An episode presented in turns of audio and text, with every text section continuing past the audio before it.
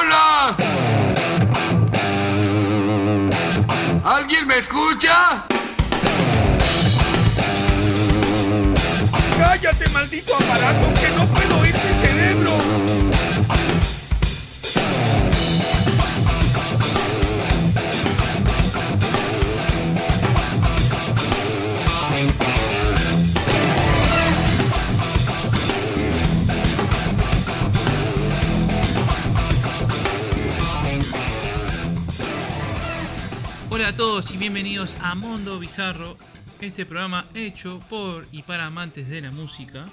Eh, vamos a estar repasando mitos, leyendas y muchas curiosidades dentro del mundo de la música en general. Está a mi lado esta hermosa presencia, siempre me acompaña aquí, Jessy. ¿Cómo estás? Hola a todos, ¿Todo eh, bien? estamos muy contentos de seguir eh, el programa del día de hoy, la segunda parte de, de John Lennon. Nuestro amigo John Lennon. Este, vemos hasta dónde llegaremos, pero según nuestros cálculos, hoy a la época Beatles. Yo pienso que va a haber una tercera parte. Y yo que pienso que va a ser una, una tercera parte, porque aparte eh, es un, cariño que le tenemos a, a mismo, la misma banda, a, a John. Sí, una admiración también y además que John tiene mucha tela para cortar en todos los ámbitos. A pesar de ser son 40 años de vida, Sí, tiene muchísimo para contar siempre. Sí, totalmente. Y, y vamos a seguir con la historia. Vamos a estar con la historia. eh, Nos habíamos quedado, si no me equivoco. eh, Beatles ya se estaba armando. Se estaba armando de a Sí, en realidad este, estaría faltando Ringo todavía, pero ya habíamos llegado al momento en el que conocen a Brian Epstein, que es su, su man- que va a ser su manager. Este, y bueno, John Lennon, le, eh, Brian le dice a John que los va a hacer famosos y John le contesta que él, ellos Eh, lo van a hacer famosos a Eh, él. Exactamente. Que creo que ninguno se equivocó y bueno, hasta ahí llegamos que sería en noviembre del 61. Sí, sí. Por lo menos le dio un poco de conducta porque eh, estaban medio con el carril medio perdido. ¿eh? Era necesario, o sea, los, en esa época los Beatles hasta comían arriba del escenario, o sea, era un poco este un poco desacatado, no seguían una línea. Sí, sí, sí, sí. Que prendían fuegos condones, como habíamos dicho en el Sí, programa también. pasado. Estamos totalmente agradecidos por la presencia de Andy Ma en el programa anterior. La verdad que fue un gusto que ella participara en nuestro programa, que esté con nosotros y, y, bueno, diera su voz también para acá, darnos una Sin duda. como, como. Este, se alargó un poco el programa y ahora obviamente no, no, no está, pero, pero en el anterior estuvo, estuvo, fue muy disfrutable que ella estuviera Sí, sí, sí, sí. La pasamos muy bien, aparte, haciéndolo, eh, grabando y charlando sobre todo sobre John y, y los Beatles en sí. Y también agradecido, agradecidos todos acá con, con Marian, por la presencia de Marian, nuestra amiga Marian, que está ahí en, en el comentario random de la semana. Exacto. Es parte de nuestro staff, así que le mandamos un saludo grande a ella, a su familia y bueno, eh, estamos acá para... Vamos a arrancar Sí. la segunda parte ya, estamos como La idea locos. es que, que el dato random de Mariana nos acompañe en todos los programas. Vamos a ver qué sale. Sí, sí, sí, por supuesto. Siempre hay algo ahí que... eh, eh, hay tanto para hablar, hay tanto para decir. Aparte, ella es eh, la enciclopedia del rock. Sí, es, Dentro es de nuestro- impresionante la, la, la cantidad de cosas que sabe sobre el rock y historias, mitos, etcétera. Así que está de más tenerla en el programa. Sí, sí, sí. Eh, es válida siempre su presencia aquí y es necesaria también. Y bueno, quédense con nosotros hasta el final porque el final viene lo mejor, creo yo, del programa, Nah. que va a ser el, el cover de, de Jesse en homenaje, tributo a, a The Beatles, más que nada por, la- por John Lennon, porque es la voz de, de este tema, con un guitarrista espectacular, uruguayo, bien Sí. uruguayo, y toca espectacular, como Martín Dos Santos. Sí, Estamos mi muy amigo agradecidos. Martín Dos Santos, que le mando un abrazo, que lo quiero un montón. Eh, es un músico uruguayo eh, que toca su banda propia, Guernica, y también en algunos proyectos en los que hace cover de los mejores temas de toda la historia, con Get Back, que por lo general tocan en el Shannon. Hacen tributo de Beatles también. Yo he estado en, en un par de conciertos de ellos en, en- Shannon y la verdad que Ah, y además Martín enseña guitarra y enseña canto, por si a alguno le interesa. Martín Dos Santos. yo necesito un curso de eso, así que en cualquier momento me tiro. le, le mando un mensaje, Martín, enseñame a tocar guitarra porque estoy en el horno. Este tema igualmente lo grabé hace un par de años con él porque mm, lo utiliza, me pidieron de, de mi facultad, eh, que yo hice arquitectura, para un documental que se hizo de- del viaje de arquitectura, de nuestro viaje justamente de ese año.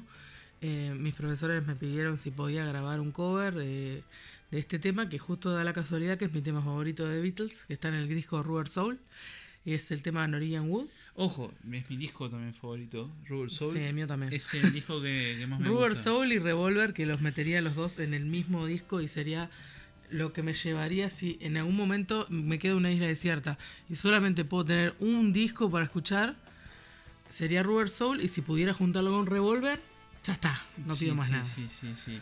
Mira que raspa mucho conmigo en Sgt. Pepper, me encanta Sgt. Pepper, es un discazo para mí. Sí. Pero eh, no hay con qué darle Robert Soul, es el, el punto donde le pone profesionalismo, Es que es el punto donde los Beatles maduran. maduran, le dan la experiencia a la música. Por más que además, antes de eso tuvieron discos espectaculares. Eso no se, no se discute. O sea, son talentosos del día uno. Porque es la realidad. O sea, Sí, el- sí. el- los planetas se alinearon, perdone que exagere, pero así eh, lo veo yo, el día que John Lennon y Paul McCartney se juntaron. Pero más allá de eso, Como dice un amigo de John Lennon, eh, no, va, no va a haber ninguna banda que exagere de lo que hizo los Beatles Sí. en su momento. No, Sí, sí. no hay nadie que se que compare exagere la influencia. la influencia, que- que- el boom de los Beatles cuando aparecieron en el mundo.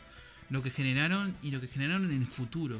Sí, lo Lo- que generaron en la sociedad además, pues no fue solamente un fenómeno artístico, o sea, fue un fenómeno, un fenómeno social, un fenómeno político, un fenómeno cultural. Inspiró a muchas bandas a crear sus propios géneros en base a Beatles. Inspiró bandas, inspiraron diseñadores, inspiraron, no sé, miles de artistas. Sí, sí, sí, sí.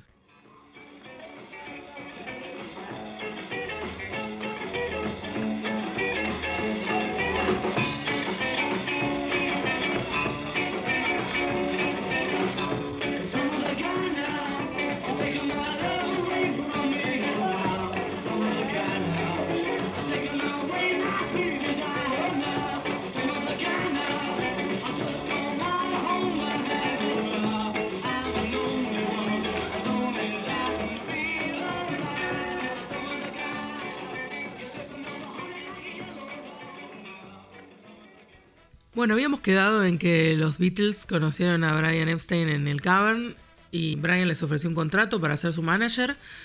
Y bueno, estábamos escuchando recién una versión de los Beatles eh, justamente en el Cavern en agosto del 62. Lo primero que hizo Brian fue empezar a buscarles un, contrato con una disquera. El primero de enero de 1962, los Beatles audicionan para la firma Decca. Ellos lo rechazaron diciendo que los grupos de guitarristas tenían los días contados. Después de este gran error, porque Decca los dejó ir, Sí. la verdad son bastante bobos. Decca no dejaría ir una segunda oportunidad. Cuando tiempo después, eh, los Rolling Stones audicionaron para Decca. Sí, eh, por suerte ahí se avivaron un poco. La verdad no sé qué se referían con que los grupos de guitarra tenían los días contados, porque pasaron 70 años más y los gru- grupos de guitarra siguen sonando. sí. No sé qué, qué pensaban que iba a empezar a sonar, no sé, música electrónica, no sé qué se imaginaban. Eh, rechazaron a los Beatles y bueno, al ver eh, reflejado al poco tiempo lo que se habían perdido, no perdieron el tiempo cuando los, los Rolling Stones aparecieron a audicionar para ellos. El 6 de junio de 1962 los Beatles graban Bésame mucho. Bésame. Chacha boom. Chacha, pum. P.A.'s I Love You, Love Me Too y Ask Me Why.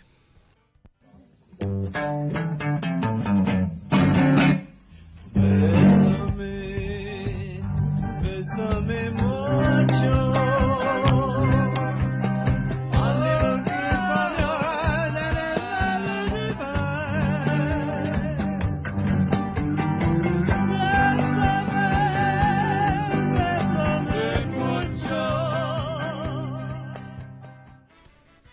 A George Martin le gusta lo que oye de los Beatles, pero no se convence por Pete Best en ese momento. Sí.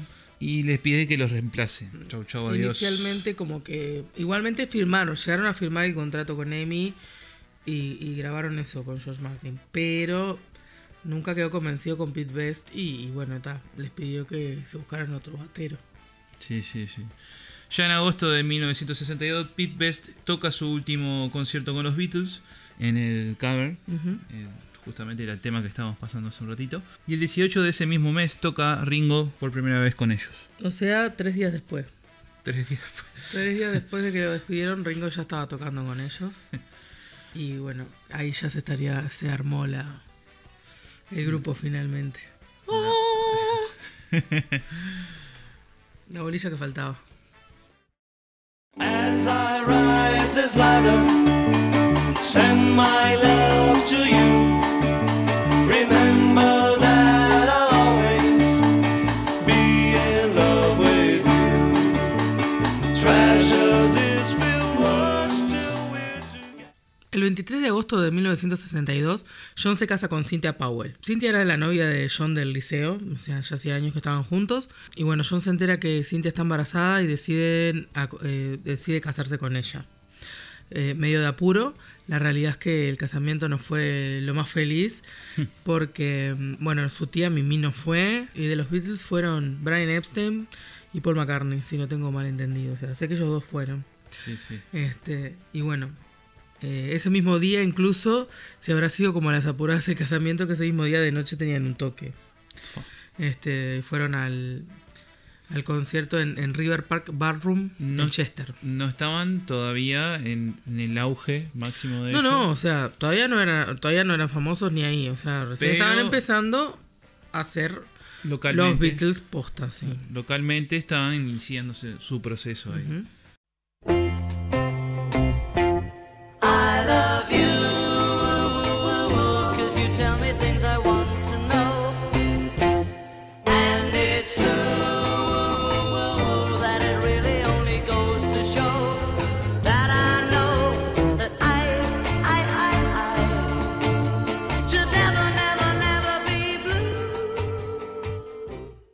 Bueno, y siguiendo eh, con lo que serían las grabaciones, el 4 de septiembre de 1962 los Beatles graban eh, en EMI por primera vez para su disco. En octubre de 1962 los Beatles firman contrato con Brian Epstein, eh, el contrato digamos final como para ser su manager, en el que él recibiría el 25% de su ganancia.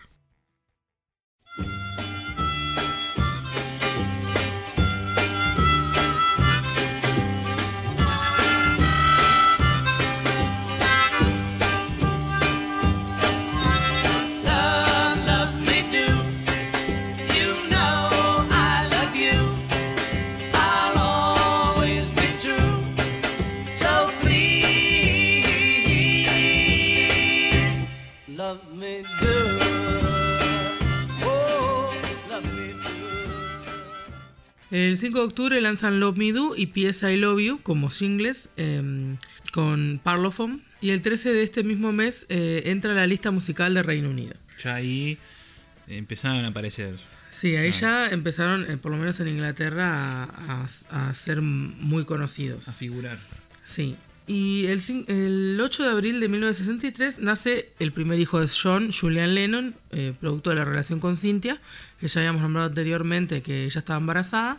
El retorno, el retorno Julian. Sí. Este, mi bueno, tocayo, es mi tocayo. exactamente. Yo soy, Y- Mi nombre es Julián, como ya lo saben.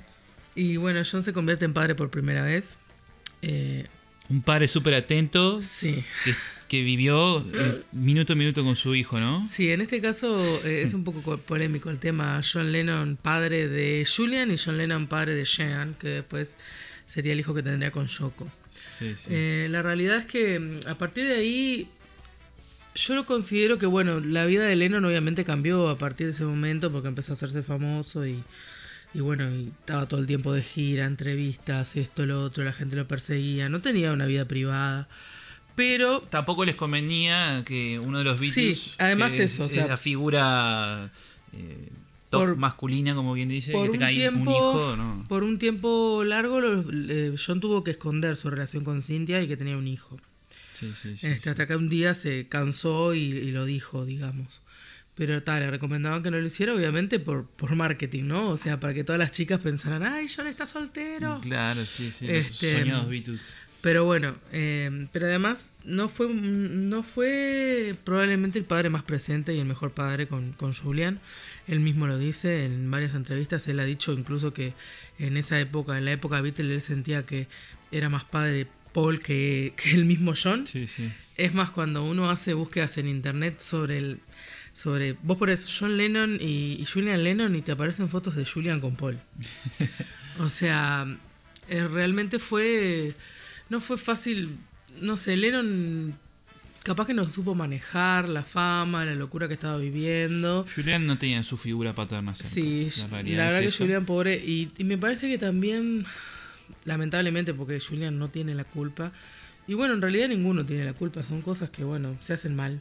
Sí, sí, son Este, malas me parece que, que él también llevó la parte de que se tuvo que casar de apuro con Cintia, que no sé por qué lo hizo, porque fue él el que le pidió casamiento, pero este como que nunca estuvo enamorado de la manera que después estuvo de Yoko Ono y me parece que eso lo, lo resintió también Julian. Claro.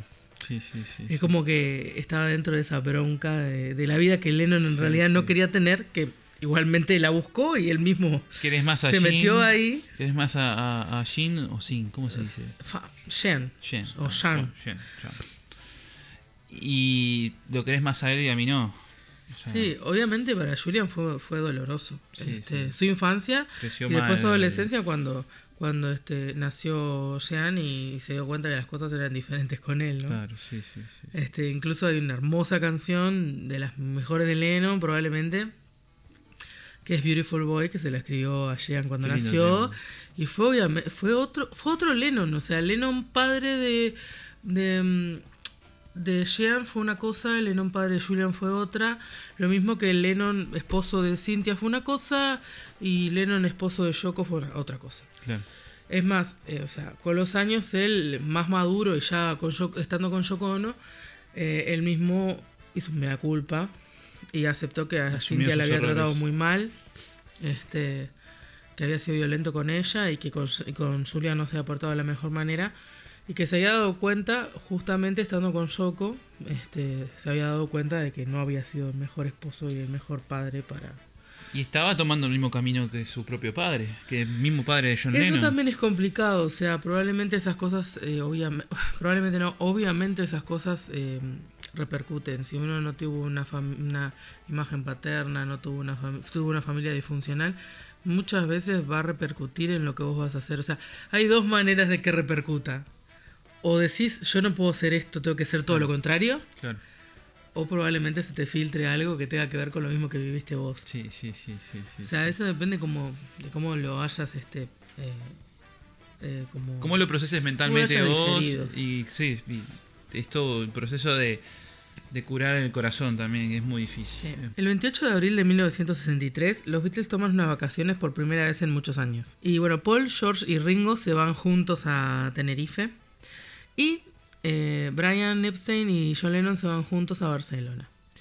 Esa es una unas vacaciones bastante polémicas porque muchas veces se habla de que, bueno, Brian Epstein era homosexual y muchas veces se habla de que, de Hubo que romance. Brian y, y- y John tuvieron un romance en ese viaje y que Brian estaba enamorado de Lennon. Que, que Brian estuviera enamorado de Lennon, no lo dudo. Este, pero, no sé, mi opinión es eh, que puede ser que haya pasado algo, pero me parece que Lennon puede ser que haya querido irse con Brian, como quien dice, para poder tirar ideas y cosas que él quería Para hacer con el grupo. Claro. eh, como en modo yo Líder, soy el líder sí. de la banda. Y, y dejando un poco que mientras Paul se divertía por ahí con George y Claro. Ringo y, Sí, andaban sí. ahí de joda. eh, Mostrándole a, a Brian de que él estaba trabajando duro para la Claro, exactamente. Y también aprovechar para, este, no llenarle la cabeza, pero onda, tirarle unas ideitas y quedar como en primera plana Sí, ahí. sí, sí. O bueno, como decíamos recién, un romance ahí. Eso puede haber sido también, Un o romance puede haber sido un simple viaje de, de descanso. Porque John, dentro de todo, era una persona de mente abierta. digo. Sí, totalmente. Y su sexualidad lo más probable que también, en ese sentido. Y es probable, es probable. Así que, ¿quién te dice que no hubo nada? Es más, eh, John Lennon este, decía que, que a él le encantaba que Yoko Ono se parecía a un hombre. O sea que hay serias posibilidades, pero mm, yo lo agarro más por ese lado. Yo lo veo más por... O sea, tampoco sabemos qué pasó. Pero en realidad los dos coincidimos, porque, porque la otra vez lo hablábamos y, Sí, y decíamos los dos lo mismo. O sea, eh, para mí No es tan fue un- loco, no es tan loco. Para mí fue un viaje de decir, bueno, está, este, aprovecho a ir solo con Brian y le tiro todas las ideas que tengo y me hago tipo el líder del grupo de alguna manera y que me sigan a mí, lo, lo- que me sigan mis ideas en el grupo que convencerlo a Brian mientras los otros están como quien dice, juguemos en el bosque mientras el lobo no está. Ahí va. Una cosa así. Porque obviamente sabemos que Paul McCartney y John Lennon toda la vida se disputaron eh, el liderazgo de los Sí, Beatles. sí, sí. Y que probablemente los primeros años el líder fue John y creo yo los últimos años el líder fue Paul. Grosso. Sí, sí. O sea, cuando los Beatles ya empiezan como a descarrilarse en el sentido de que ya no quieren, ya no tocan más en vivo, ya cada uno quiere ir haciendo sus cosas por fuera. Yoko aparece en un rincón del Aparece estudio, Yoko, etcétera. Ah, ahí aparece tejiendo. ahí aparece mm, este Paul McCartney líder. Es más, yo diría que Paul McCartney líder aparece cuando muere Brian Epstein. Ah, sí, claro. Sí, sí, Sí, yo, creo que decir Paul McCartney líder aparece cuando muere Brian Epstein. Porque aparte quedó un poco la deriva. Lennon estaba quedó mal por esa muerte. porque Sí, realmente Lennon quedó re mal. Lo quería mucho y, y era posible. Digo, Sí. que, que Paul tuviese que ponerse el equipo al hombro para sacar la banda adelante porque si no, es esto no- no, marchaba. Sí, es famosa la frase de Lennon que cuando se murió Brian, lo primero que dijo, ahora sí que la cagamos. O sea, realmente Esa, esa frase se la dedico a mi hermana Fabiana porque estaba esperando que lo dijera. este, no, realmente John Lennon se sintió muy mal cuando murió Brian y, y pensó que se iba todo por la borda. Y bueno, Paul McCartney ahí agarró las riendas del asunto. En un momento los. Beatles se habían ido a vivir, o sea, los otros tres Beatles se habían ido a vivir como a las afueras de Londres. Y Paul McCartney se quedó en el centro de Londres y, y estuvo metido en todo lo que era el arte de todo tipo en Londres, yendo a espectáculos, yendo a museos, eh, juntándose con escritores, con diseñadores, con... Entonces Paul mamó mucho del arte de Londres de esa época para poderlo tirar en, en lo que era la música de ellos y mm, mientras los otros estaban como escapando de esa locura. Claro, claro. Y me parece que todo ese proceso de Paul hizo que finalmente tomara las riendas del grupo a lo último, ¿no? Sí, sí. Musicalmente, eh, arreglos de estudio, quiero que esto suene así y cosas así. Sí, sí. O sea, había, similares. él tomaba cosas como muy random de, de otras disciplinas que no eran la música y las traía ideas que podían ponerse en, en un disco. Como por ejemplo la, la locura hermosa de, de Sgt. Peppers. Que bueno, eso fue idea de Paul McCartney decidir, bueno, ta, estamos eh, en un momento difícil para la banda, eh, ¿por qué no, eh, no sé, no queremos No nos tocar sentimos esto, lo otro, con, no con nos sentimos bien y ¿por qué no hacemos un disco en el que se- se- nos disfracemos de otra banda? O sea, somos otra banda, y justamente la banda de Sargento Pimienta, ¿no? Sí, sí. O No, sea- no- no pasaron muy disimulados. No, no, no, definitivamente. Pero igual no era la idea pasar de simulados, pero sí dibujar, eh, o sea, imaginarse otro, como otro rol, ¿no? O sea, Aparte mismo en la portada ves a los Beatles de, de la vieja época, en, el Sí. rincón izquierdo. Que bueno, esa carátula es, polémica eh, por, o también por el tema de que había pasado el, el rumor de la muerte de McCartney. sí.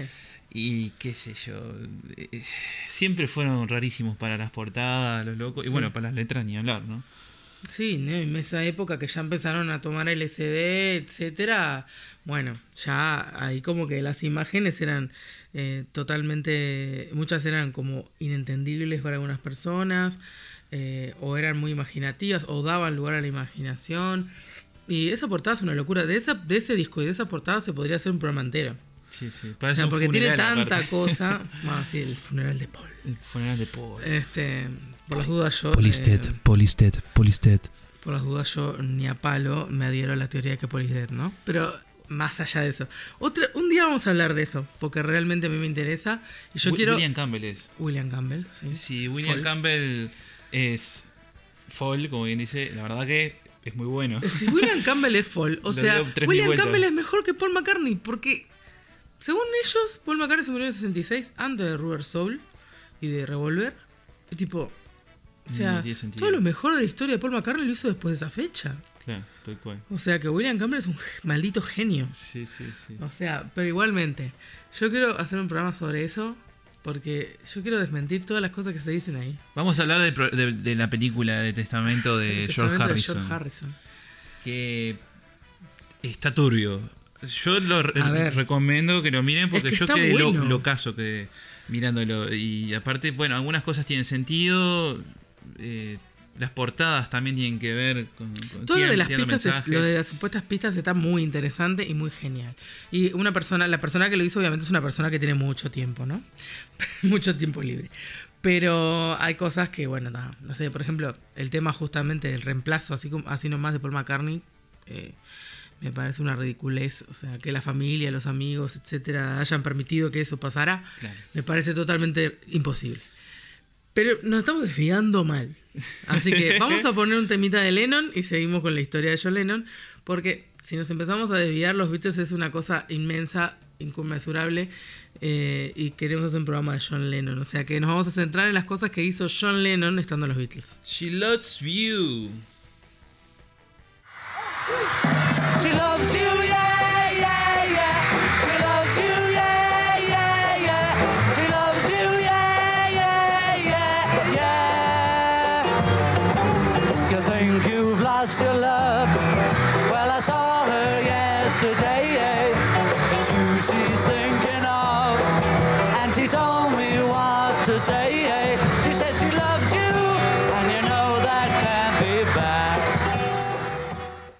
El 5 de mayo del 63, From Me to You se convierte en el número uno de las listas de sencillos del Reino Unido. Luego, el 26 de junio de 1963, John y Paul escriben She Loves You, Sí. que sería la primera canción que escriben en, eh, en te- tercera persona. Sí, eh, no era común, o por lo menos hasta ese momento no se había hecho una canción en la que alguien dijera, no hablara tipo de lo que siente él o, o vos me amás, yo te amo, sino que alguien cuente que se encontró con alguien y le dijo que Ey. lo amaba a él. Ella te ama. Sí, exacto. Y, y bueno, en realidad fue como, como una innovación. Sí, sí, sí. Un boom también. Sí, obvio. El 23 de octubre del 63 los Beatles tocan en Suecia y unos días después cuando vuelven a Londres el aeropuerto se volvió un caos por su llegada. En ese aeropuerto estaba Ed Sullivan que volvía a Estados Unidos. Al ver semejante quilombo Sí. eh, lo, lo llama para su programa. Sí, los invitó al programa de Ed programa. Sullivan, que en ese momento era eh, el programa más importante de Estados Unidos. Iban importante. todas las estrellas a ese programa. Es como si hoy en día te invitaran al programa de Jimmy Fallon o al Saturday Night Live. Este, en ese momento era con Ed Sullivan. Y obviamente además era más importante en el sentido de que no había otros medios de comunicación o lo que sea. Entonces ese programa era como el más visto por toda la familia de Estados Unidos.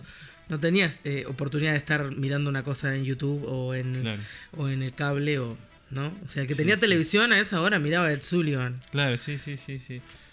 no los conocía en realidad Ed Sullivan o sea pero vio que, que se armó flor de lío en el aeropuerto porque estaban ellos estaba lleno de gente gritando y todo por ellos y tal los invitó a su programa Y sí. El 4 de noviembre del 63, los Beatles tocan en el Royal Variety Show anual, un concierto que cuenta con la presencia de la familia real. Fue visto en casi todos los hogares eh, británicos, sí esto. Y los que no tenían televisor Fueron a la casa, o sea, ibas a la casa de tu vecino a ver. eh, Sí, obvio. ese- Era, esto era como un evento anual que organizaba justamente la, la High Society, digamos, o sea, la alta sociedad, incluyendo los, la, la corona británica, digamos, y invitaban a todos los, los, los espectáculos como más importantes del año, qué sé yo, invitaron a los Beatles. Y bueno, no podía faltar el John sarcástico. Sí, obviamente, eh, una de las mejores frases de la historia de John Lennon, de las más graciosas, eh, se dio ese día. Yo no había estado amenazando a Brian toda la noche con que iba a decir algo, iba a decir algo, lo iba a dejar pegado. Brian estaba por darle un ataque Sí, sí. Mal. Cállate la boca, boludo. Está la reina. Y, y bueno, John tiró como su frasecita, que fue muy buena y muy contundente, pero a la misma vez tampoco fue irrespetuosa del todo. O sea, fue muy inteligente. Sí, sí, sí. Para la última canción, quisiera pedirle su ayuda. Los que estén sentados en los asientos más baratos, aplaudan. El resto, muevan solamente las, sus joyas. La reina queda ahí saludando como "Ay, qué gracioso el nene. Y, y Lennon hace una cara como diciendo, ¡Oh, sí, la cagué! Pero, pero, pero re inocente el gesto Sí, de la, la cara. el gesto que hace Tienen que Lennon verlo. ahí. el- el- el- Pero el video está muy bien bueno. puesto, o sea, los que están en los asientos baratos en el gallinero hagan palmas y los demás muevan sus joyas, Ah, sacudan sus joyas. Me o faltó sea, el gallinero. O sea, es genial. sí, Es sí, genial. sí, sí.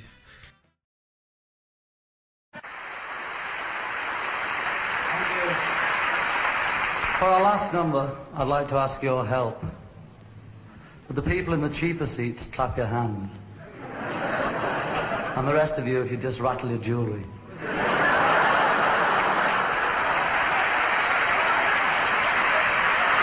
Thank you. El 26 de diciembre de 1963 se lanzan en Estados Unidos I Want to Hold Your Hand Ujú. y I Saw Her Standing There. Bien. Eso sería como un jingle doble, digamos, que se lanzó el 26 de diciembre en Estados Unidos, que fue como... eh, ahí fue cuando cayó la bomba en, en Estados Unidos. Sí, sí. Y el 1 de febrero del 64 llegan al número 1. Bueno, en ese momento, eh, cuando se lanza esta- este sencillo en Estados Unidos, eh, arranca la Beatlemanía. Por más que ya en Inglaterra ya estaba fuerte, pegando fuerte, en Estados Unidos creo que fue más exagerado. Sí, sí, una Y- locura. Sí, un fenómeno nunca antes visto, ni siquiera, o sea, dicho por los mismos estadounidenses, eh, ni siquiera visto con Elvis Presley, Sí, sí, sí. que había sido una locura. Sí, para la el, época. el rey del, del rock and roll Eh, en ese momento. La realidad es que eh, los fans de los Beatles se volvían locos. Lloraban, se desmayaban. Lloraban, se desmayaban, se arrancaban los pelos. eh, no se hacían locura. Llegaron realmente a tirarse de un segundo piso eh, arriba de los Beatles cuando iban saliendo de un hotel. O sea, realmente gente estaba loca. se cortaban el pelo igual que ellos. Bueno, eso, es- eso dentro de todo es de, de lo más sano. Pero bueno, había momentos en los que era algo inmanejable, ¿no? De querer meterse adentro del auto de los Beatles, de tirarse adelante de los autos. Sí, sí. Una locura. Eh, los Beatles le habían agarrado la onda, que lo muestran en la película, en la película Hard as Night, que es una película de, que hicieron ellos. Ellos filmaron cinco películas durante, durante la, la historia de los Beatles. Sí, sí. Este, una de las películas que filmaron, la primera, fue mm, A Hard as Night. Y en una parte muestran un truco que hacían, digamos, para subirse al auto. Era que se ponían dos autos paralelos. Se subían al primero, salían por la puerta del otro lado, se volvían a subir al otro. Y, y la gente que se quería meter al primer auto quedaba encerrada, ¿entendés? y ellos se subían en el segundo. sí, sí, sí. O sea- un truco. Una locura. Una enfermedad eh, hermosa, pero una enfermedad del fin. Sí, sí. Y bueno, este arrancó en ese momento con más fuerza, digamos. El tema es cuando se vuelve muy loco y se descontrola. Cuando perdés el Sí, control del fanatismo. eh, Bueno, Es más, más adelante cuando ellos dejaron de tocar en vivo, eh, también tenía que ver con eso. Ellos, de- desde que empezaron a tocar en vivo, se hicieron famosos, digamos, no se escuchaban, no sabían ni lo que estaban cantando, porque la, la, No, no la de gente gritar, gritaba tanto y que, que no sabían ni lo que estaban tocando el de al lado, ¿me entendés? No sé si estaban tocando el mismo tema. ellos son pioneros en tocar en un estadio. Sí. Eh, el primer recital en un estadio lo hicieron los Beatles. eh, fue en el Shea Stadium. Tocaron, eh, si no me equivoco, entre 45.000 personas o... Y no se escuchaba nada, se escuchaba horrible. Perdón, 55.000 personas. Sí, ahí va. Se Este. escuchaba horrible, no, no, no, no se entendía nada prácticamente. Y aparte Sí, tocaban en el medio, los equipos no, no daban la potencia. Bueno, lo- para- lo- ellos tenían un club de fans y, y muy bien organizado este, en Inglaterra que recibía las cartas de los, Beat- de, de los fans de todo el mundo para los Beatles y fácil llegaban mil cartas por semana. después Ringo las leería y Ringo eh, estuvo muchos años contestando cartas de los fans. Eh, él dijo que creo que dejó de contestar cartas en el 80 porque tipo ya dijo no, no puedo no, ya está demasiado. Pero está un crack, o sea, un. El- Todos contestaban al principio. Hay ¿no? una Pero- referencia en Los Simpsons cuando Marge eh, le manda una carta en su juventud a Ringo y Sí. después Ringo le responde a... a- Le responde muchos años después. que creo que ella- le había hecho una pintura. Ah, va, le había hecho la pintura, es verdad. Sí, sí, sí. Eh, Marge muy Beatlemaníaca. sí, sí. Para ti, Marge, es de Inglaterra. El escritorio de Ringo Starr. Querida Marge, gracias por la superpintura de tu servidor. La colgué en mi estudio. Eres una gran artista. En respuesta a tu pregunta, sí. Sí hay hamburguesas y patatas fritas en Inglaterra, pero les llamamos patatas a la francesa. Con amor, Ringo. Postdata. Perdona la tardanza de mi respuesta. Muy bien. Y el 9 de febrero ya salen en el programa de Ed Sullivan por primera vez. Sí. 74 millones de personas vieron este programa en Estados. Unidos. O sea, la mitad de la población de Estados Unidos. Impresionante. Durante ese programa dice, dice ser que no se registró ningún delito. O sea, todo, hasta los chorros estaban viendo Sí, el- George el lo dijo, no me acuerdo, en una entrevista muchos años después, dijo que hasta los delincuentes se habían quedado en casa mirando a los Beatles. sí.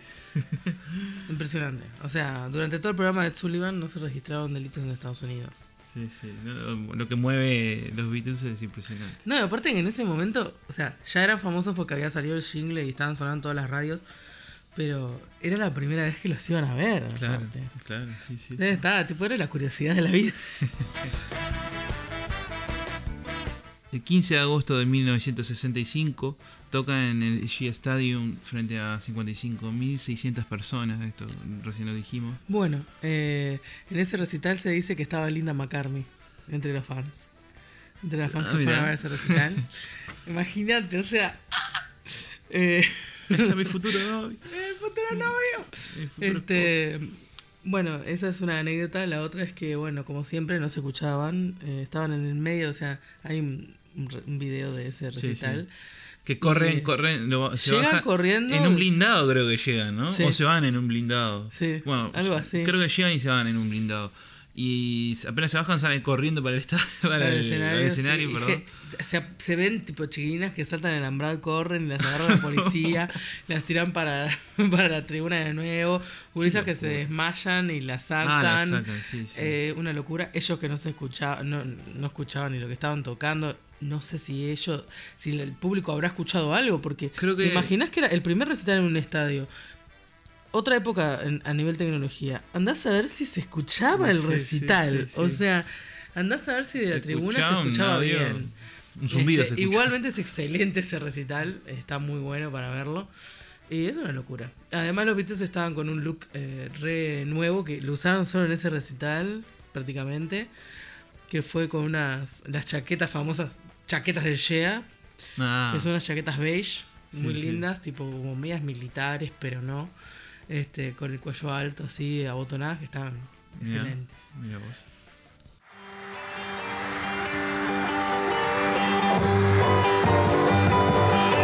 I got something to say that might cause you pain. I got you talking to that boy again,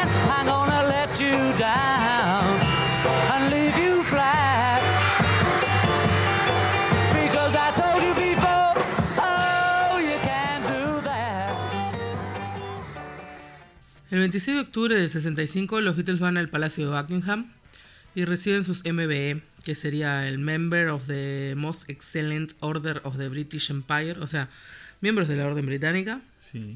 eh, de manos de la reina, eh, la cual años después eh, Lennon se la devolvería. a, a la reina porque no le interesaba ese galardón. Cosa que no Paul McCartney. Paul McCartney siempre fue muy Sí, apegado a la corona correcto. británica. Eh, bueno, supuestamente los Beatles ese día fueron drogados a morir eh, de marihuana. No sabían ni dónde estaban. O sea, en realidad fueron sobrios, La de pero veces se se fueron al baño Sí. de, de ahí del palacio, de, de los nervios que tenían, y se fumaron un porrito re tranqui, y ahí fueron a recibir el, el MBE. o sea, Le- le están hacen ahí como re locos. eh. este, y bueno. Después pasaríamos en ese mismo año, los Beatles, eh, sobre todo primero John Lennon y George Harrison, eh, tuvieron contacto con el LSD. La primera vez que pasó eso fue accidentalmente. Accidentalmente para ellos, ¿no? O sea, Sí, sí. no accidentalmente para el que les hizo tomar el LSD. Claro. Eh, George y Lennon con sus dos esposas habían ido a la casa a comer a la casa del dentista, que era amigo de ellos, a ver, a- además se ve. Y bueno, resulta que les puso LSD en la comida o en la bebida, no sé, a escondidas. Y ellos empezaron a sentir mal, no entendían nada, obviamente, nunca habían tomado LSD. Y bueno, empezaron a perseguirse con que el tipo quería hacer una orgía y que tal, estábamos en el horno. Y bueno, se escaparon de la casa de, de- de- del que después sería, harían un tema sobre ese doctor, que es el tema Doctor Robert. Que sería como eh, este, la antítesis, o sea, el, el principio o la, el- la primera versión de Doctor Feelgood después de Motley Crue, ¿no? Ah, sí, sí. O sea, más o menos. Eh, bueno, ese doctor Robert está dedicado a- al dentista, que les dio el LCD por primera vez. Bueno, ese día salieron de la casa del dentista y hicieron cualquier cosa. eh, se fueron a un boliche y pensaron que se estaba incendiando porque veían luces y no sé qué. Y resulta que se dieron cuenta que después que era una luz nomás, que había una lamparita. Eh, no sé, después pensaron que se estaba incendiando el, el- el- el ascensor. No sé, Patty Boyd, que era la novia, la, la esposa de, de George, se quiso, se quería bajar del auto a romper vidriera. O sea, estaban en el horno. Eh, después, obviamente, volvieron a tomar por sus propios medios. Sí, no, de- Pero esa primera experiencia después. fue heavy metal. Se coparon, se coparon. Twist and shout. Well,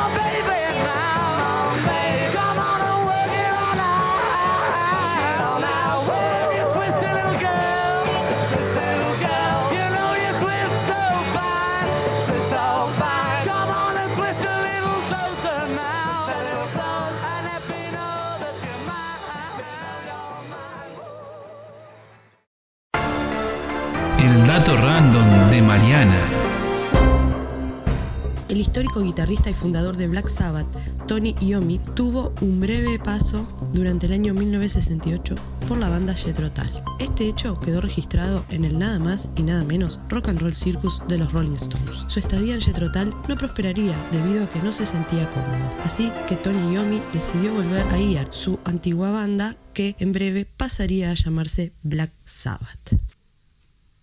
En 1966 pasarían dos acontecimientos que cambiarían la forma en que los Beatles manejaban su carrera. Una fue el supuesto rechazo a la primera dama de Filipinas, Sí. Imelda Marcos, que le generó un problema bastante complicado. O sea, mismo con la gente de Filipinas, manifestaciones, militares y policías le pedían que se fueran de- del país. O sea, los querían echar de- del país mismo. Y, aparte tuvieron que devolver la plata del concierto que estaban planificando. Sí, ¿no? em, eso fue un momento muy duro para los Beatles. Ellos fueron a dar un concierto a Filipinas, normalmente. O sea, fueron a dar un concierto simplemente. Eh, el tema era que en Filipinas había hace años un gobierno dictatorial Y bueno, acaba de fallecer, creo, el presidente. Y bueno, cuando los Beatles dieron el concierto, la primera dama quería que fueran a comer a su casa. Y bueno, los Beatles no querían, eh, seguramente por temas políticos. Justamente sí. no querían ir a un Sí, como apoyar este, un régimen dicta- dictatorial.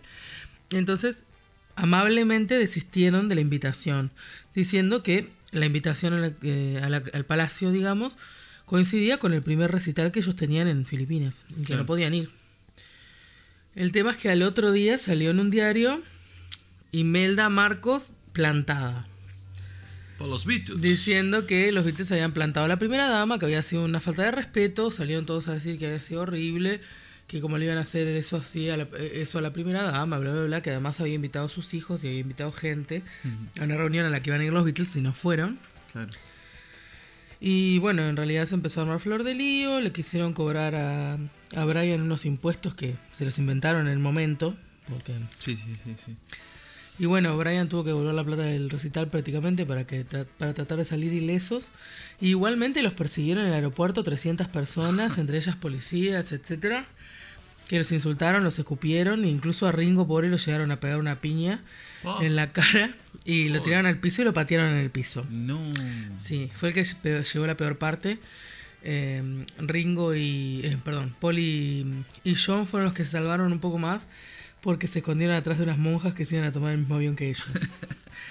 Pero eso fue tipo espantoso.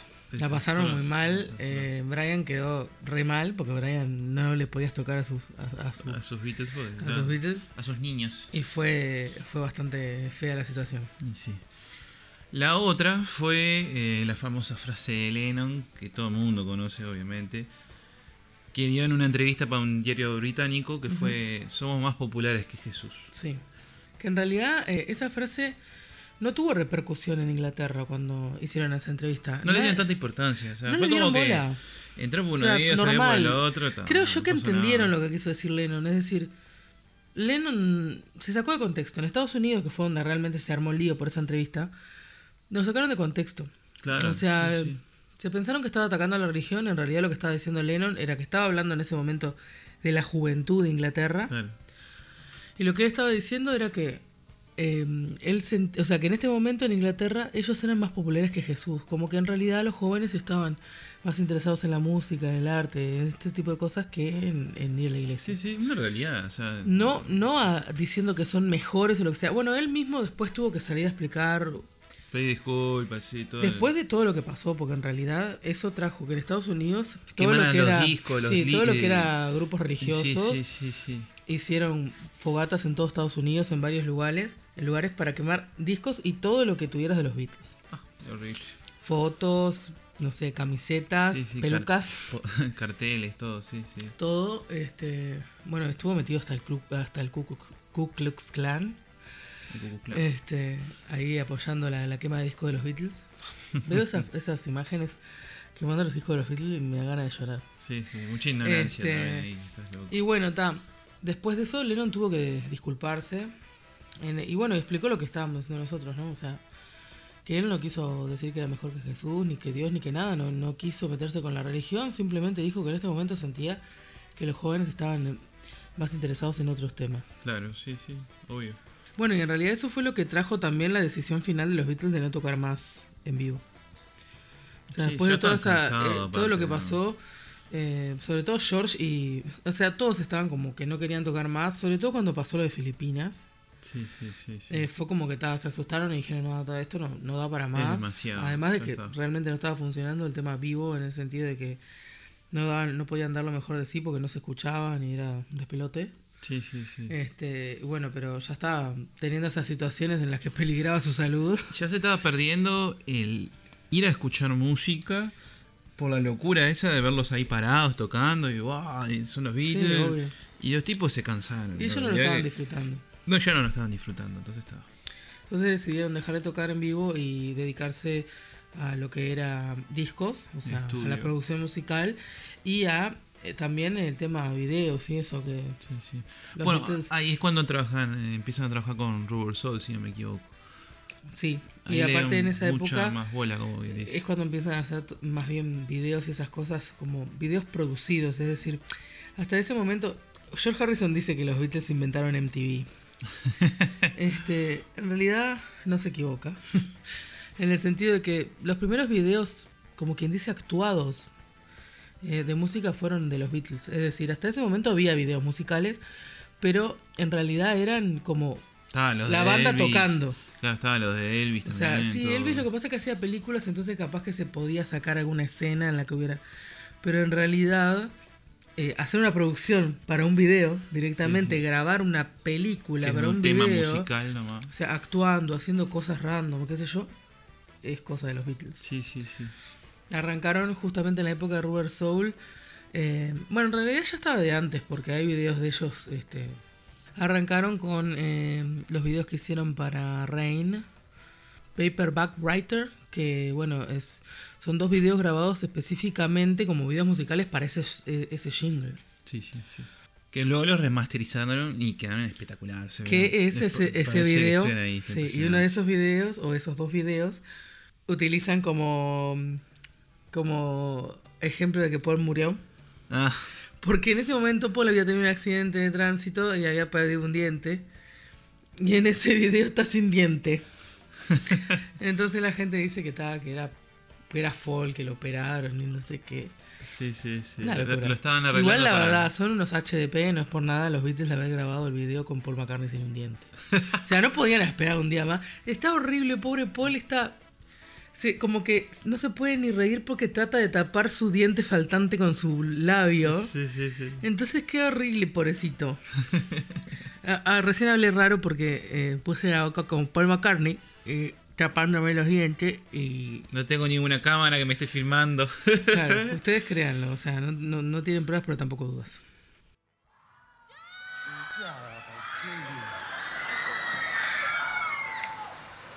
It's our latest record.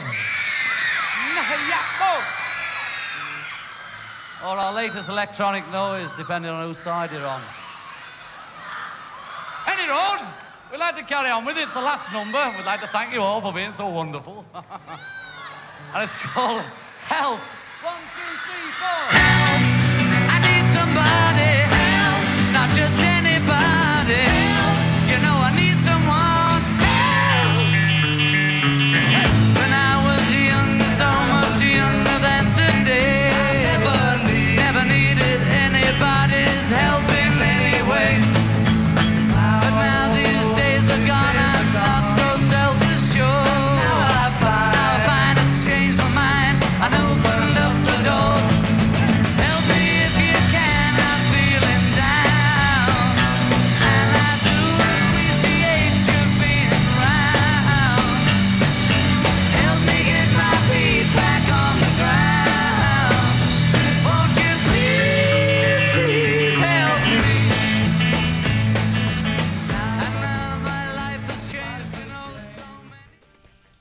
El 66, John Lennon se fue a España por un tiempo para grabar la película pacifista How I Won the War.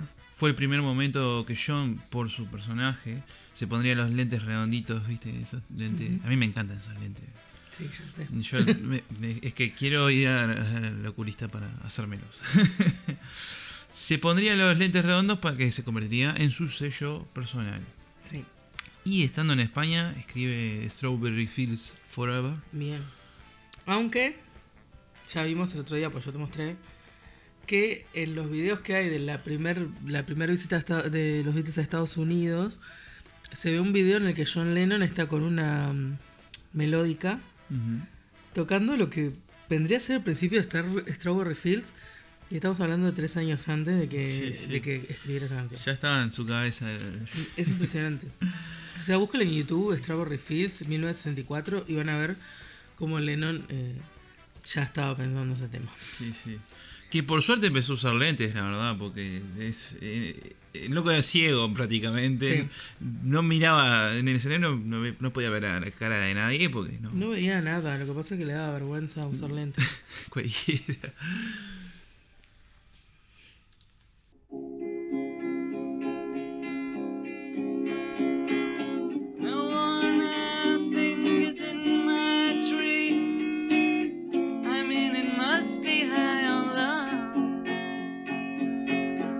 You can, you know, tuning, but it's alright. That is, I think it's not too bad.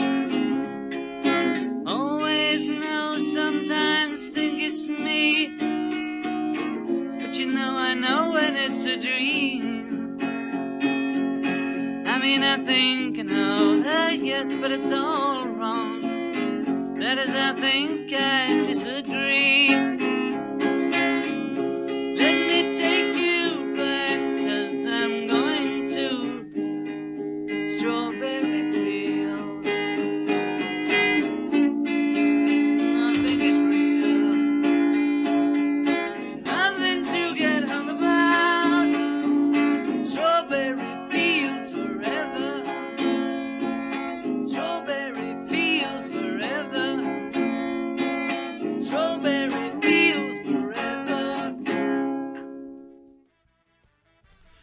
En junio de 1967, los Beatles tocaron All You Need Is Love, un tema que fue compuesto por John, en lo que sería la primera transmisión satelital eh, en todo el mundo, o sea, Sí, de la historia. en la historia.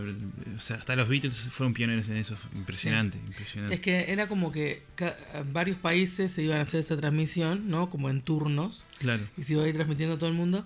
Y a los Beatles los eligieron como los representantes de Gran Bretaña. Y es genial porque para los que dicen que los Beatles y los, los Rolling Stones se odiaban, si ven el video de All You Need Love, de esa transmisión está Mick Meta cantar ahí sentado Sí. en el piso de piernas cruzadas. Sí, sí, sí. Eh, y estaban pila de invitados de la que época. es un tema eh, en ese momento nuevo. No, no, no tocaban ningún clásico ni, ni, Sí. ni nada. O sea, Ellos- sorprendieron con, de alguna forma con ese tema. Como siempre. o sea, Y, y fue icónico. Los Beatles siempre van a hacer lo que vos pensás que no van a hacer. O sea, ellos acababan de sacar eh, Sgt. Peppers y todo el mundo pensó que iban a cantar un tema de Sgt. Peppers para promocionar su disco nuevo. Claro, sí, sí. Pero sí. no, los tipos se sacaron un tema nuevo de la galera que además con un mensaje Hermoso. de la Sí. puta madre, ¿no? este, que dice todo lo que necesitas es amor en un momento en el que el mundo estaba bastante sobregirado. Sí, sí, sí. Estaba muy, todo muy loco. Vamos a escuchar un poquitito de este tema.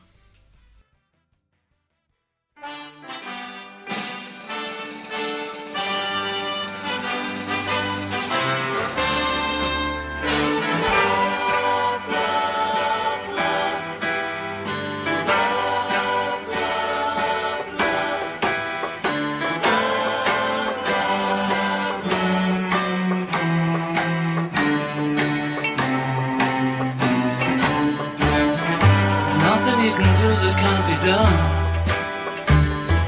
Nothing you can sing that can't be sung. Nothing you can say, but you can learn how to play the game. It's easy.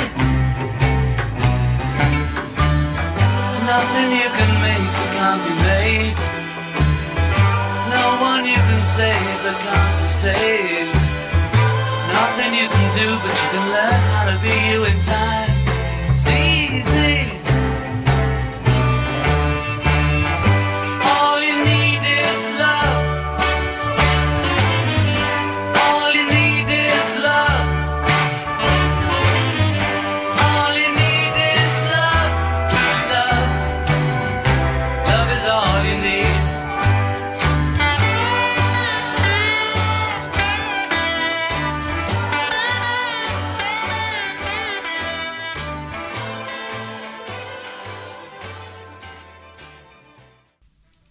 Bueno, eh, una anécdota sobre, sobre un tema de Lennon de esa época es obviamente el famoso Lucy in the Sky with Diamonds, que es un temazo que está en el Sgt. Pepper. Eh, ese tema eh, es bastante volado, el que conoce el tema sabe que es así. Sí, sí. Resulta que la gente empezó a relacionar de que ese tema tenía las iniciales de LSD, que es verdad, Lucy in the Sky with Diamonds. Y bueno, en realidad este, la letra no difiere mucho de esa idea, ¿no? Sí, sí. No, Flores de celofán, taxis de taxis Sí. hechos de papel de diario, no sé, ojos de caleidoscopio y la mar en coche. Súper Y bueno, volado, súper resulta volado. que, aparte de la época psicodélica de los Beatles, que obviamente estaban consumiendo LSD, Sí, sí. Pero bueno, lo que dice Lennon muchos años después es que en realidad eh, la canción la escribió gracias a un dibujo que le hizo Julian Lennon, o sea, su hijo, eh, sobre una compañerita de clase. O sea, vino y le mostró un dibujo que había hecho, que era una niña volando y había unas, unas estrellas o unos diamantes, no sé. Y bueno, y le preguntó quién era y le dijo, es Lucy en el cielo con diamantes. ¿Eh? Y bueno, Lennon es, o sea, así como cualquiera de nosotros pegaría el dibujito de su hijo en la ladera, Lennon, que tenía algunos otros recursos que nosotros no tenemos, escribió una tremenda canción al dibujito de Julian. Sí, sí, sí. Qué bien. Lucy in the sky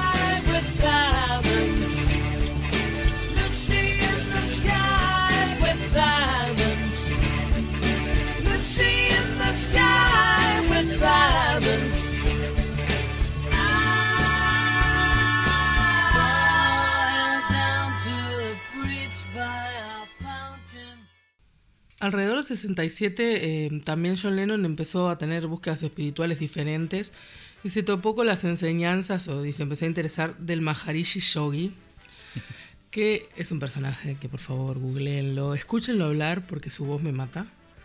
Habla así.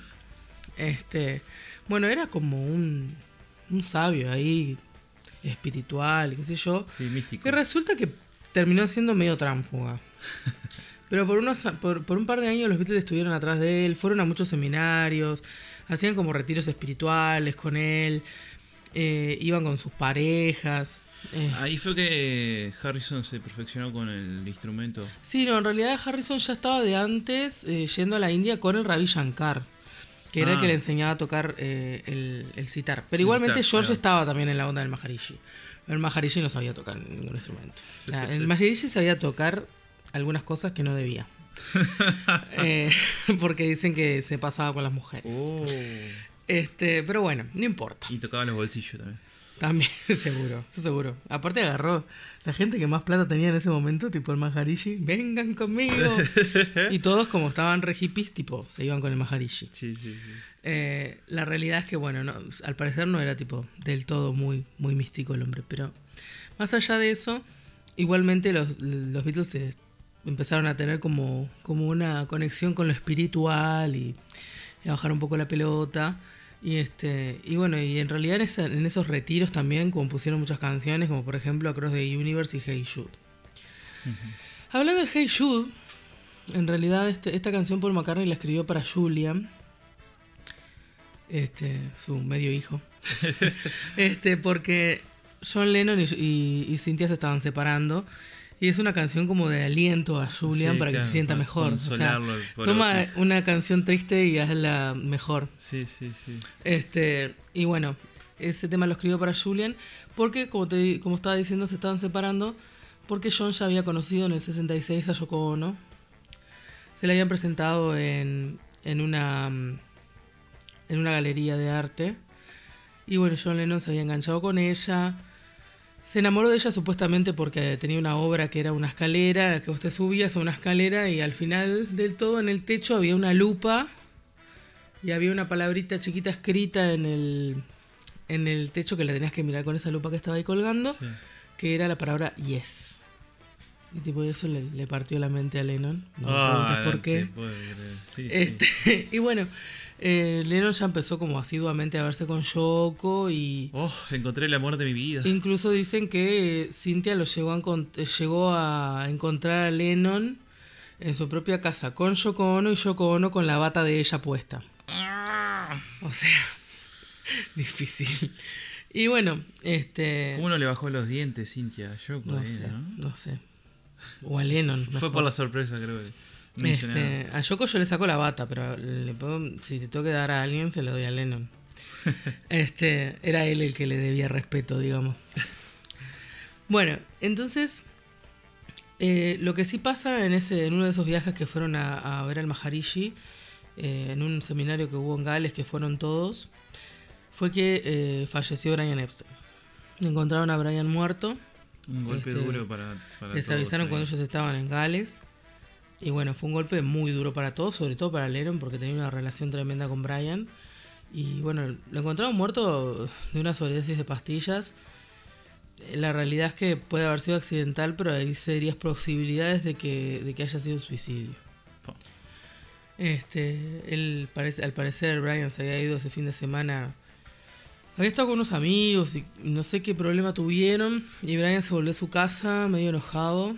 Y bueno, parece que estuvo tomando, lo que dice su empleada, que estuvo tomando todo el fin de semana, que se encerró en el cuarto.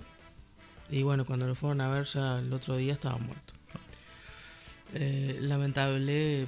Y bueno, ahí surge la frase de Lennon que decíamos anteriormente, ahora sí que la cagamos.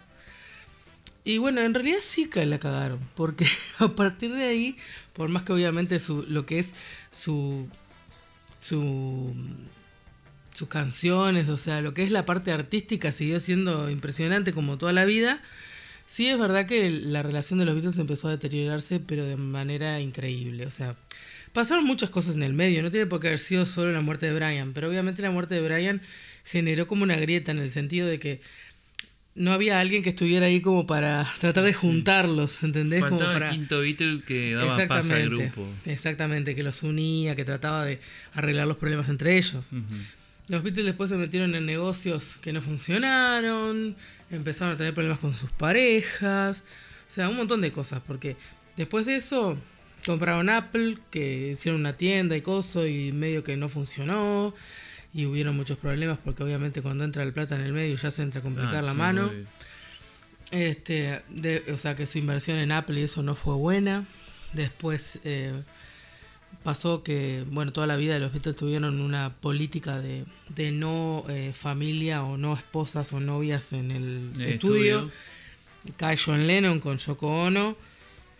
Le pone una cama en el estudio para que Yoko eh, descanse ahí en, el tejer. estudio mientras ellos grababan. Obviamente eso generó un tremendo problema en, en los Beatles. Y después siguió todo, ¿no? Porque después ya como, como pasó eso con Yoko, eh,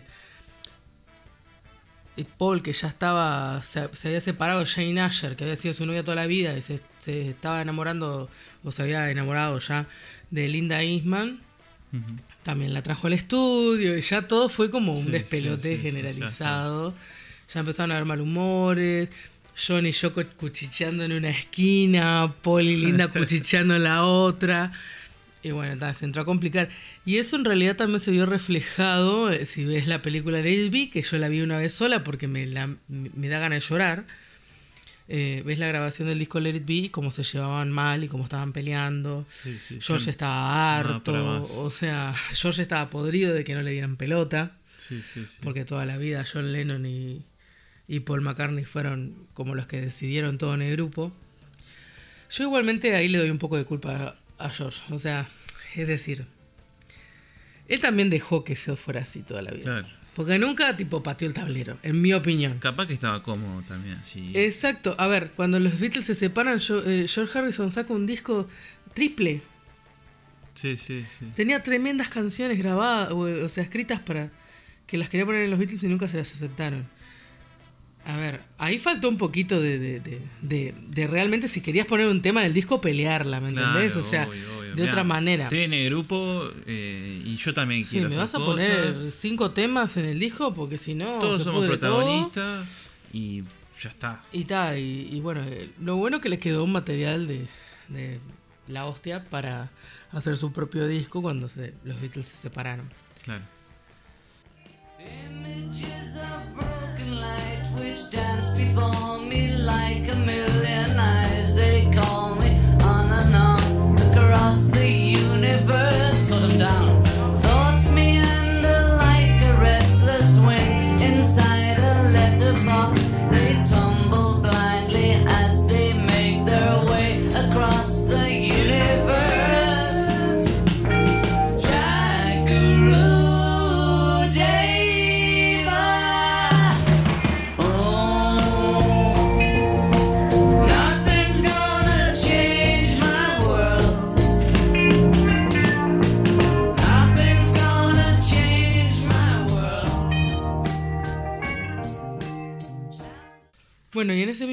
Documental, el de, el de Let It Be, eh, se da eh, este famoso, icónico, último concierto de los Beatles en la azotea eh, de Apple.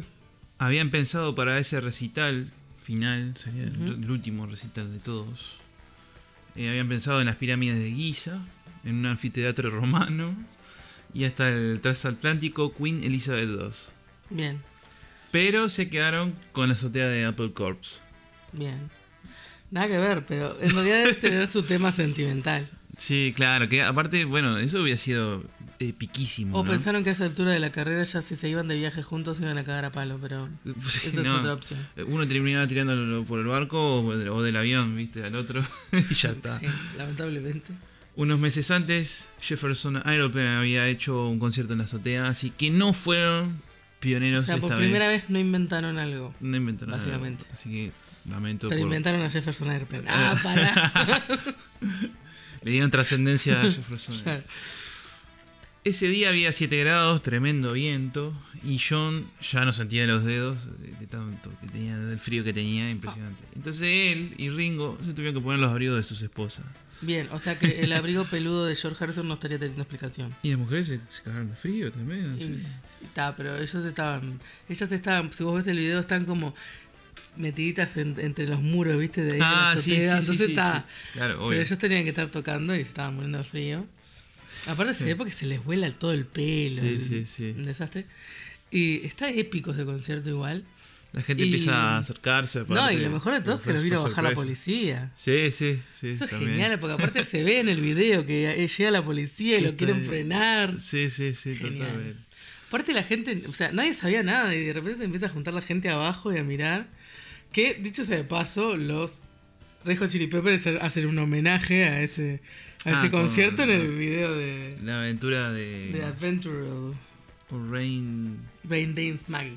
Rain Dance Maggie. Cantaron One After Night of Night, que es el primer tema que escribieron John y Paul a los 17 años, que nunca lo estrenaron. Yo creo que eso fue un, un pequeño homenaje, o sea, para mí fue como, como una guiñada cariñosa final de, De amistad, de, amistad, todo lo que vivieron todo. juntos, de decir, este tema que lo escribimos a los 17 años y mira cómo lo canto ahora con 30. Sí, sí, sí. Este, por primera vez, es- yo creo que es como algo simbólico bastante, que a pesar de la, de la pelea que tenían en ese momento, estaban cerca de la separación del grupo, Mm. como una pequeña guiñada de esos principios de los Beatles y de su relación de amistad. Sí, sí. Al final del concierto, John termina con su frase: Quiero dar las gracias en el nombre del grupo y espero que hayamos pasado la audición. Gra. O sea, espero que hayamos pasado la edición. O sea, es genial. Ya está. Final y lamentablemente en 1970 los Beatles eh, firman su separación definitiva. Y taza a taza cada uno para su casa. A todo esto John, nos olvidamos de mencionarlo, ya estaba casado con Yoko Ono. Y Paul estaba casado con Linda. Sí, sí, ya hicieron sus vidas por separado, cada uno haciendo su propia música y. Y ta. Sí, Se enseguida que los Beatles se separaron, ¿no? un poco antes incluso, eh, Paul anunció su primer disco y, y bueno, ya después al poco tiempo sacaría eh, George el suyo. Bueno, eh, Lennon también ya había sacado uno, con Yoko, ¿no? En el 68, sí, el. El Two Versions. Exactamente, que están ellos dos desnudos en, en la Sí, portada. el famoso eh, meme de, de la cola de Yoko Ono. este, fumar causa cola de Yoko Ono.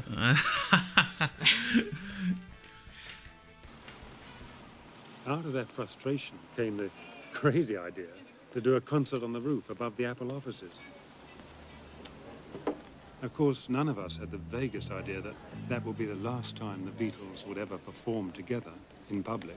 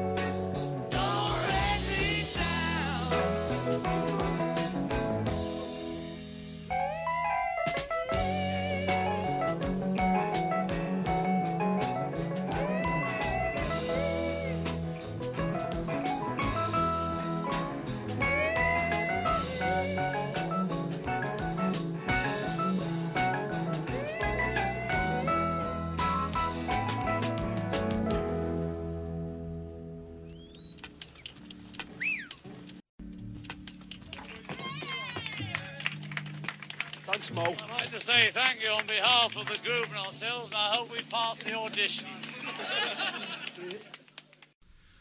Muy bien, esto ha sido Mundo Bizarro por el día de hoy. Vamos a Eh, estar hoy llegamos continuando. a la segunda parte de la vida de John Lennon y vamos a continuarla en el siguiente programa en el que esperemos terminarla. Es- va- vamos a terminarla. Sí, va a ser la tercera y última parte.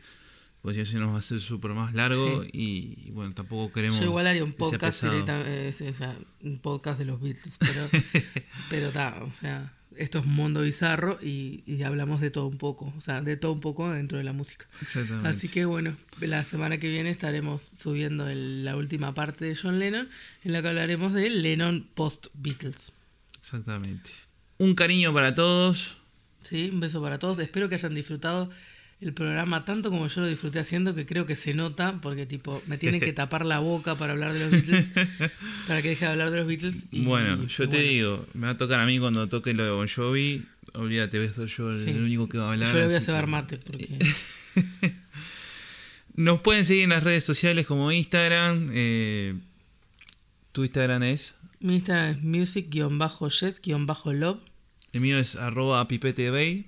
Y obviamente nos pueden seguir en arroba mundo bizarro a los dos, o sea, el podcast. Todo esto está en el link de la descripción. Bueno, y como siempre, además, eh, vayan a ver eh, los show notes o, la- o las fotos que yo agrego eh, explicando qué es, quién es quién en, el pro- en este programa y de qué estamos hablando. Fotos de los Beatles en- con Ed Sullivan. Hace un fotos de un timeline. Martin, Brian Epstein, el dibujito de famoso de Lucy in the Sky with Diamonds. Y todo lo que se puede agregar ahí de información para completar este, la imagen que se pueden hacer de esto. Se hace un timeline completo que la verdad Jesse tiene tremendas manos para hacer esas cosas. Así que bueno, muchísimas gracias a todos. Estamos en YouTube y Spotify.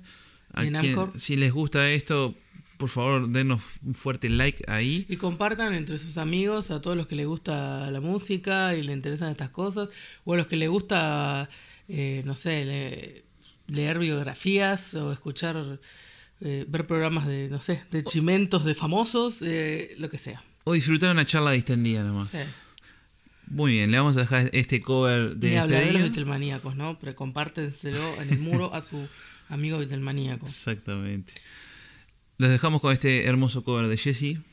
Y bueno, nos despedimos. Hasta. Espero que, que les guste el cover y volverles a recordar que en este cover participa mi amigo Martín Dos Santos, eh, que es profesor de guitarra. eh, Vamos a dejar todo todos los datos. etcétera. Todos los datos vamos a dejar en la descripción. Así que muy bien. Nos vemos en el próximo programa Mundo Bizarro. Chaucito. Muchas gracias. Que sea rock. Vamos nosotros.